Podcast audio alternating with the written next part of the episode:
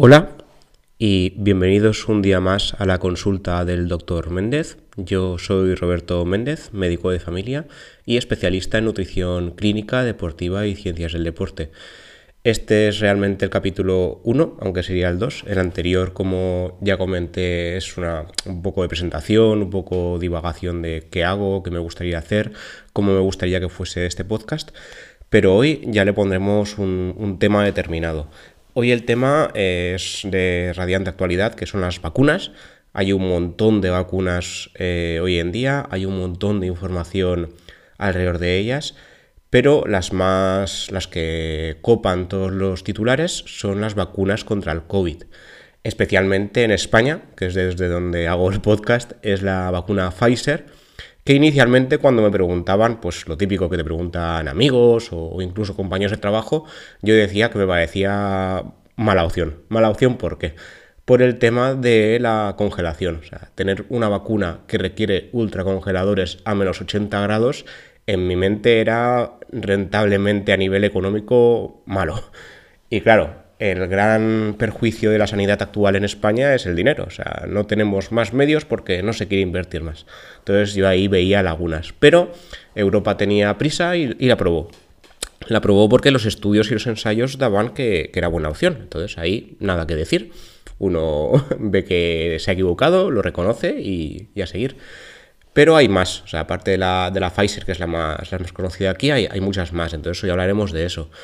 He querido hablar de esto tan, tan pronto porque realmente hoy en día eh, es la típica charla de bar. Eh, concretamente, en mi caso personal, mis amigos son muy de hablar de, fútbol. A mí no me gusta el fútbol, odio el fútbol, no soy nada de, deportes. Me gustaba la Fórmula 1 eh, en su momento, pero hoy en día ni eso.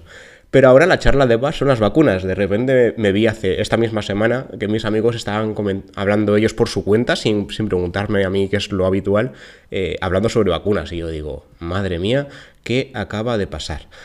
Entonces, pues dado que es la nueva charla de bar, creo que es un tema interesante.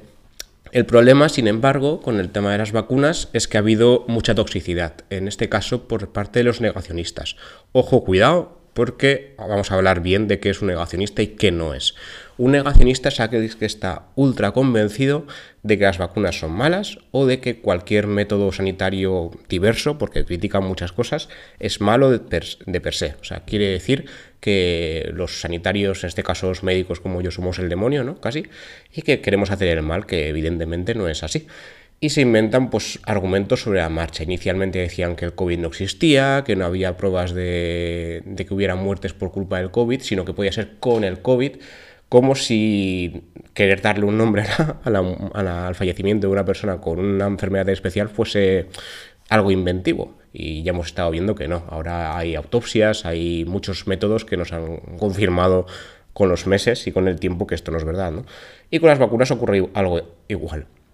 Uno de los argumentos en contra de la vacunación por COVID que más gracia me hace es el tema del chip, ¿no? De que nos van a meter un chip con las vacunas. Y ahora usan el tema de que como la vacuna Pfizer y la Moderna se basan en ARN mensajero, que nos van a cambiar la genética. Y yo ahí ya mi, mi mente hizo boom y dejé de leer. Porque dije, suficiente internet por hoy y se acabó. Vamos a explicar un poco todo esto, ¿no? En qué, métodos se basan las vacunas nuevas, qué métodos viejos utilizan y qué vacunas existen o, cuáles están aprobadas o cuáles están en, las fases, ¿no? En este caso, eh, en España, la única que está aprobada de momento, por lo menos en el momento de, estar grabando este podcast, es la Pfizer, que es una de las que usa ARN mensajero pero también está la Moderna, que utiliza la misma tecnología, luego está la de Oxford AstraZeneca, la de Novavax y la Sputnik o la vacuna rusa más conocida en este caso. En Reino Unido, por ejemplo, ya están aprobadas las tres primeras que he dicho. Está la Pfizer, la Moderna y la Oxford AstraZeneca. Eh, lo que pasa es que Reino Unido está haciendo un plan de vacunación un poco extraño, que, tiene algunas lagunas para mí también, pero que está siendo bastante polémico y hablaremos de eso más adelante. Empecemos por, la, por qué tipos de vacunas eh, estamos utilizando hoy, en día. Tanto la Pfizer como la Moderna utilizan un método nuevo pero viejo. Eh, ahora explicaré esto. La, utilizan en ARN mensajero. No es, como he dicho, una, una manipulación genética, sino que sería como un libro de instrucciones. Eh, pensemos en la metáfora que he querido introducir aquí, que tiene algunas lagunas, pero espero que, la entendamos todos bien. Es, como tener un mueble de IKEA, ¿no? Vamos a IKEA, compramos el mueble y en este caso las vacunas, el ARN mensajero sería el libro de instrucciones.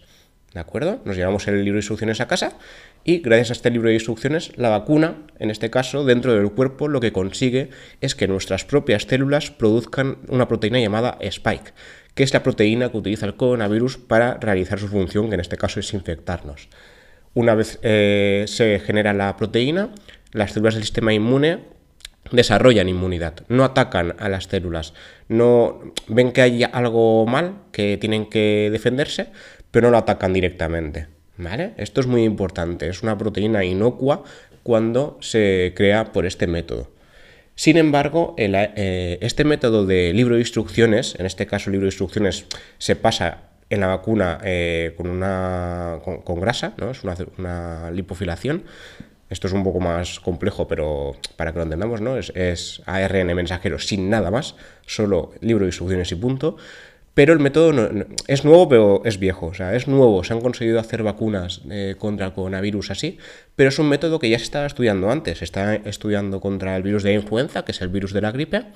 Se está estudiando contra el Zika, el legendario virus que se transmitía por mosquitos, tipo el dengue, que parecía que iba a ser la nueva pandemia, pero no llegó a más por suerte. Se estudió también para la rabia y se estudió también para el citomegalovirus, que es un tipo de herpes virus. Y ahora, eh, como ha llegado el coronavirus, pues ha habido que acelerar un poquito las cosas porque hacía falta. Y entonces hemos llegado al punto de que ya se ha usado en dos vacunas diferentes. Eh, luego está otra, otras vacunas, que es la de, la de Oxford AstraZeneca, que en este caso lo que usa es, es un virus como medio de transporte. En este caso se llama adenovirus, que además no es humano, es un adenovirus de chimpancé, que no, que no provoca eh, infección a los humanos, pero en chimpancés hace una especie de resfriado común, una infección muy leve, que en este caso ni siquiera haría eso. Lo que hace la vacuna de Oxford AstraZeneca es evitar que el adenovirus pueda provocar enfermedad y lo usa de transporte de material genético. En este caso utiliza material genético del coronavirus dentro del adenovirus para que el cuerpo lo reconozca y una vez más desarrolle inmunidad contra el coronavirus sin que haya coronavirus como tal. ¿Vale? Luego está otra vacuna que descubrí hace poco. La verdad es que hay tantas en proceso y en fases de estudio que es imposible sabérselas todas. Y las más conocidas pues son estas tres, ¿no? Está Pfizer, eh, Moderna y la de Oxford. Pero hay otra que está en fase 3 y que dentro de poco también aprobarán, que es la Novavax. En este caso se encuentra en fase 3 de ensayos, o sea, es la última fase antes de llegar al gran público y esta vacuna directamente usa la proteína spike del coronavirus, fabricada en este caso de forma artificial, simplemente para que las células la reconozcan y digan esto es feo, esto no puede estar aquí, hay peligro y entonces desarrollamos inmunidad. Y luego ya está, como última opción, eh, la vacuna Sputnik, que es la, conocida como vacuna rosa, que ha tenido bastantes problemas. Yo, de hecho, hace poco eh, leí en la, en la BBC, que es un medio que también os recomiendo, que incluso dentro de Rusia hay dudas entre los profesionales, porque ha habido tanto secretismo a la hora de fabricarla que dicen, esto no sé yo hasta qué punto eh, puede ir bien. Pero Rusia tenía, Rusia tiene medios, tiene muchos recursos, es un país con dinero y que tenía prisa, porque además la, la, la, pandemia del coronavirus allí está fatal. O sea, nosotros no estamos bien, porque estamos bastante mal, pero allí está fatal. Entonces tenían prisa. En este caso, la vacuna rusa, por lo que he podido bueno, adivinar, investigar, porque tampoco he encontrado mucha información al respecto, es que su manera de actuar es usar vectores. Vectores son partes de virus capaces de transportar material genético. En este caso, la vacuna rusa usa dos vectores de adenovirus, de nuevo, como la de AstraZeneca, pero en este caso son vectores de adenovirus humanos, que de nuevo no causan infección, pero sí que sirven de medio de transporte. En este caso se ha modificado genéticamente para que dentro del ADN de, estos vectores haya una parte de genética del coronavirus. Entonces se mete ahí, entra las células, las células desarrollan una vez más eh, partes del coronavirus no infectivas, no causa infección, pero el sistema inmune sí que lo reconoce y ataca en consecuencia. Ataca está mal dicho, ¿vale? Es una forma de que lo entendamos, pero lo que hace es desarrollar inmunidad contra eso. Son métodos diferentes de, vacunación, pero son métodos muy efectivos y que además ahora, hoy en día, con la tecnología actual, es una forma muy eficiente y muy rápida de fabricar vacunas y además bastante barata. En todas las vacunas que hay hoy en día hay dos dosis. ¿Esto por qué se hace? Esto se hace porque la primera dosis provoca inmunidad, pero la segunda como que llega a hacer la inmunidad del todo. Muchas, muchas de las vacunas en la primera dosis ya provocan mucha inmunidad, pero no la suficiente. Entonces, para cerciorarse 100% de que habrá suficiente inmunidad, se tienen que hacer las dos dosis. Y esto es muy importante para lo que comentaremos después sobre por qué tenemos que seguir con el tema de, de, las medidas de seguridad. Porque aunque nos vacunemos durante todo este año, es muy probable que nos toque seguir con la maldita mascarilla. Y sí, digo maldita mascarilla porque yo también estoy harto de llevar mascarilla. Pero bueno, esto ahora lo explicaremos. Eh, para comparar un poco con, las anteriores vacunas, porque claro, ahora hay un boom de información al respecto y antes no la había, antes era en plan, nos da igual cómo funciona la vacuna, por lo visto, pero ahora pues la gente que si nos van a manipular, que si hay miedo, que si no sé qué. Esto eh, yo creo que lo importante es estar informado y por eso hace, eh, el motivo de hacer este programa. para que veamos ejemplos anteriores, el más típico, común, corriente, conocido es la gripe. Vacunas de la gripe hay varias, o sea, no hay una sola, no es un tipo de vacuna exacto, sino que hay varios tipos. Eh, las más usadas son las vacunas de virus atenuados e inactivados, que son cosas diferentes, que me acuerdo que yo tenía un cacao mental impresionante en la carrera cuando me lo explicaron, pero luego al, al final uno ya se coge. Veamos, un virus atenuado es un virus vivo, sí, un virus de la gripe vivo, pero debilitado, capaz de producir eh, inmunidad, pero no enfermedad. No llega a causar infección, pero sí que alerta al sistema inmune de que ahí hay algo mal y eso hay que cambiarlo. Es el mismo método que utilizan otras muchas vacunas. Por ejemplo, la vacuna del sarampión o la rubeola, que nos ponen de pequeños, también usa este método. De hecho, la vacuna de la gripe también existe eh, para la infancia. O sea, hay diferentes vacunas. Está para eh, niños, para adultos y para gente mayor de 65 años. En este caso, la vacuna que se usa en niños eh, suele ser la vacuna atenuada. Y luego eh, también hay que decir que la vacuna atenuada, o sea, con virus vivo pero debilitado, fue la que consiguió erradicar la viruela, que es lo que comentaba en el, podcast este introductorio que, hice. O sea que este tipo de vacuna es bastante bueno, se usa bastante bien y ha tenido muy buenos resultados, como hemos podido ver. Luego está el virus inactivado. Esto es, de nuevo, un virus entero, pero muerto. ¿Vale? También se pueden usar partes del virus. En ambos casos no hay posibilidad alguna de infección. Son o virus muertos enteros o, en partes, pero no provoca infección. Pero de nuevo lo que hace es alertar al sistema inmune de que aquí hay algo feo, hay algo que hay que defenderse y se preparan para eso. En el caso de las vacunas eh, del coronavirus, sí que hay sí que hay algunas que usan este método o un método parecido. La de Novavax lo que usa es una proteína spike, que es la proteína infectiva del coronavirus. Entonces, en este ámbito sí que podemos decir que es muy parecida. ¿Vale? El problema de la, vacunación, como comentaba antes, es la necesidad de vacunar a mucha gente. Normalmente, anualmente para vacunar la gripe se consigue vacunar a un cierto porcentaje, pero la verdad es que no llegamos al 50%, no se suele llegar, porque como la gripe ya está entre nosotros, ya es algo conocido, es en plan, bueno, pues nada, un, año más, la gripe, pero la verdad es que la, la, gripe colapsa hospitales. Yo recuerdo, este año no hemos visto gripe, porque ya teníamos suficiente, se ve, y ahora comentaremos eso también. Pero los otros años, yo recuerdo cuando estaba aún haciendo la especialidad, que nos tocaba hacer guardias hospitalarias. Yo ahora mismo no sigo haciéndolas, pero tengo muchos compañeros que sí. Y el hospital literalmente se colapsaba por culpa de la gripe. O sea, era todas las urgencias habituales, las urgencias típicas de hace frío y hay resfriados, hay bronquitis, hay neumonías, y además la gripe. Y la gripe mata. No es una gripecita, como decía el presidente de Brasil en su momento, sino que la gripe, la gripe común y corriente también mata. Simplemente pues que ya sabemos identificarla, ya sabemos cómo defendernos, ya sabemos cómo verla, pero la gripe en su día también mataba mucho. Este año, gracias a las mascarillas y a las medidas de seguridad, hemos evitado que haya tanta gripe. Bueno, de hecho, no se ha visto ningún caso que yo, eh, al menos conozca en España. No sé si habrá habido algún caso suelto, pero no, no tanto como otras veces, evidentemente.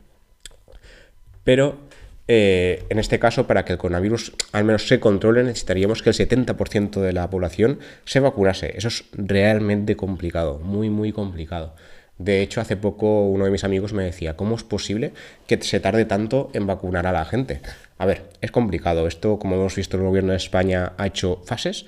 Desconozco qué fases hay en otros países, pero las de aquí sí. Las de aquí, por ejemplo, la fase 1, que se supone que tiene que ser de enero a marzo, e implica a residentes de las residencias, ah, perdón, las, residencias de ancianos, el personal sanitario y sociosanitario de esas residencias, el personal sanitario de primera línea, o sea, por ejemplo, en nuestro caso, ¿no? Los médicos de familia, enfermería de, medicina familiar eh, y todos los centros de salud deberían vacunarse.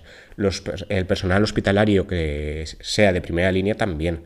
Y otro personal sanitario sociosanitario y grandes dependientes también están dentro de esta fase. ¿De acuerdo?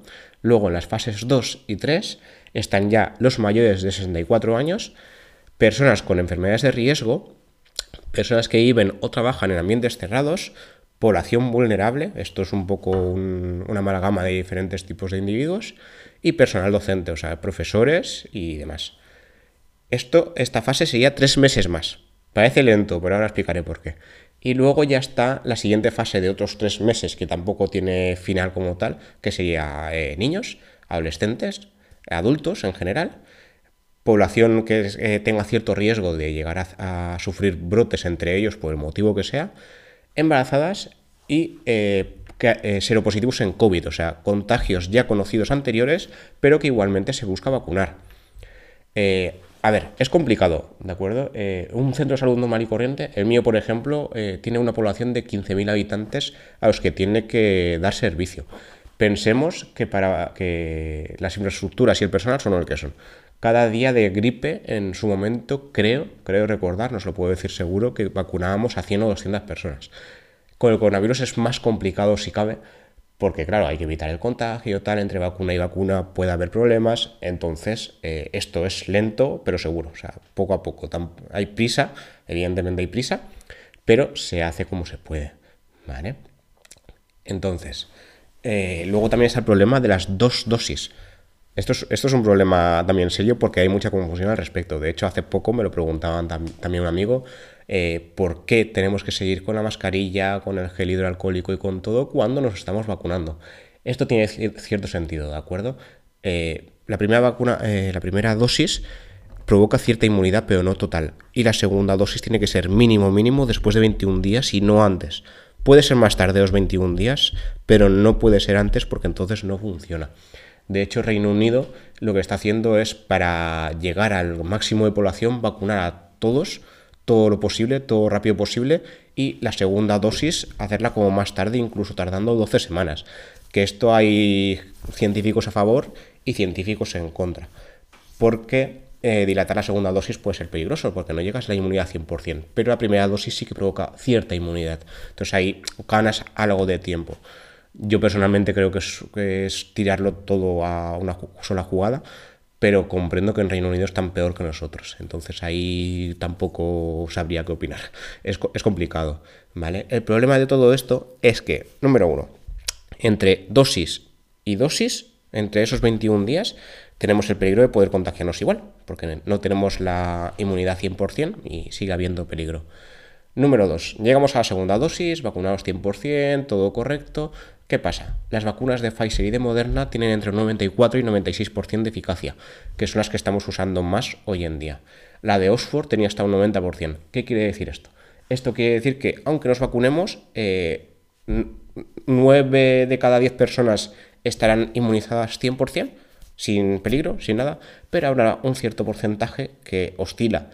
En el caso de Oxford un 10% y en el caso de Pfizer y la Moderna entre un 6-4% de gente que por lo que sea no responderán a la vacuna y no tendrán inmunidad. Entonces, claro, puede seguir habiendo brotes y puede seguir habiendo contagios. Y eso es un problema. Entonces, por ese motivo se quiere mantener las medidas de seguridad hasta, hasta que veamos que hay cierta inmunidad de grupo y que se, se puede uno ya ir tranquilo por la calle. Había una viróloga alemana que creo que la comenté en el primer podcast introductorio que tenía fe en que en verano podemos volver a la vida normal.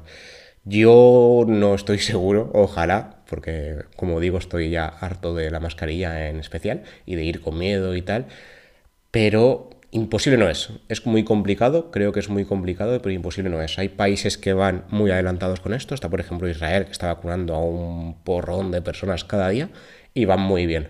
Pero es complicado. Eh, una campaña de vacunación en general suele ser complicada y además hay muchas dudas respecto a esta. Pero ya os digo, son, son vacunas seguras. Hay muchos ensayos clínicos al respecto. Esto no ha sido sin más, se ha estudiado mucho y ha ido muy rápido, que esto es, hay, miedo por el tema de que no habrá sido demasiado pronto, no habrán ido demasiado rápido. Sí y no. Cosas. Eh, ahora lo que se ha demostrado realmente no es que hemos ido rápido, es que se podía ir rápido antes y no se ha hecho. Ahora se ha ido rápido porque había mucho personal dedicado, mucho dinero dedicado y había interés. Las compañías farmacéuticas no dejan de, de ser empresas y una empresa quiere ganar dinero entonces que sus vacunas vayan bien, va bien para el negocio. ¿vale? Queda feo decirlo, pero es una de las cosas por las que se ha ido rápido. Porque han invertido mucho dinero y no han ido a ciegas. O sea, todos, todos los ensayos clínicos han pasado exactamente igual por todos los filtros que pasan siempre cualquier medicamento y cualquier vacuna. ¿Vale? Simplemente se han superpuesto las fases.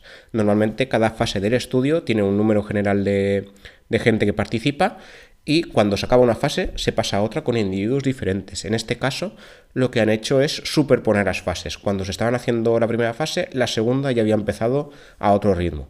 Entonces han ido comprobando las fases casi a la vez, pero siempre con seguridad. La vacuna de Pfizer, por ejemplo, no ha provocado ni un, solo fallecimiento en su estudio, que eso es muy buena señal. No ha habido ningún efecto, bueno, mentira, si no recuerdo mal, no sé si era Pfizer o Moderna, tuvo dos o tres efectos adversos eh, considerables, pero alguno de tantos fue en el grupo placebo. O sea, quiero decir, ni siquiera fue con la vacuna y no se ha podido atribuir 100% a la vacuna. Simplemente era gente que estaba dentro de ese grupo. Entonces, cuidado con lo que leemos en las noticias, porque muchas veces el titular es engañoso y cuando leemos la noticia vemos que no es para tanto. Y si ya llegamos al nivel pro y llegamos a leer el estudio, no tiene nada que ver. Entonces, cuidado con dejarnos engañar con las noticias, porque los periódicos también les gusta que leamos y los titulares son para engatusarnos. Entonces, la noticia puede estar muy, muy bien, pero el titular no. Cuidado, ¿vale?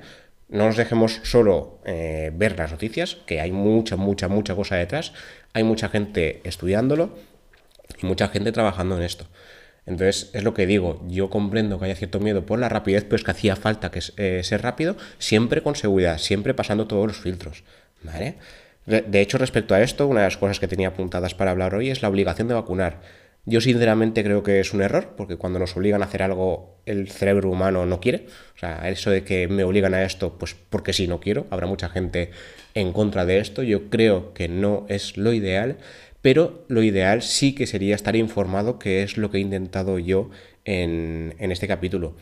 Eh, creo que me habré dejado muchas cosas porque, a ver, no, soy experto en medicina preventiva ni en salud pública, soy médico de familia y, ya creo que con eso es suficiente, pero eh, creo que sí que requerimos eh, cierto nivel de información sin dejarnos envenenar por la sobreinformación, que el problema de, nuestro tiempo es que hay tanta gente queriendo informar, informarse y informar a los demás, que el problema es que nos, podemos dejar eh, como envenenar por las informaciones que no tocan, ¿vale?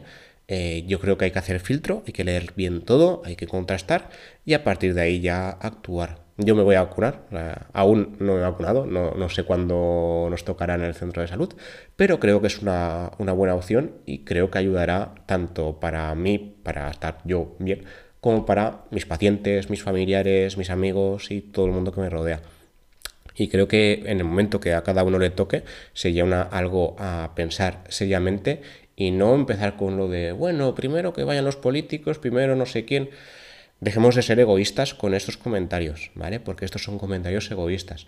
Yo creo que primero lo que hay que hacer es informarse y no esperar a ver qué le pasa al otro, porque eso es un pensamiento muy egoísta, ¿de acuerdo? Lo que hay que hacer es estar informado, ver si nos satisface lo que hay.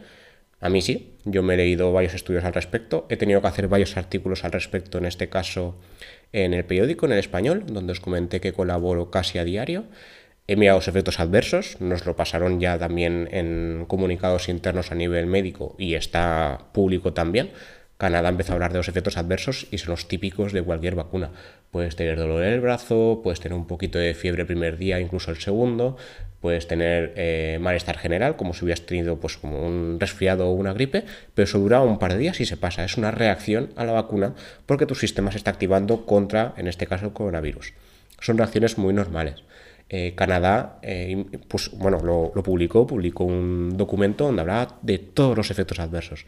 No había ninguno grave, no hay ninguno en relación a las anafilaxias o alergias, estas alergias a lo bruto que digo yo.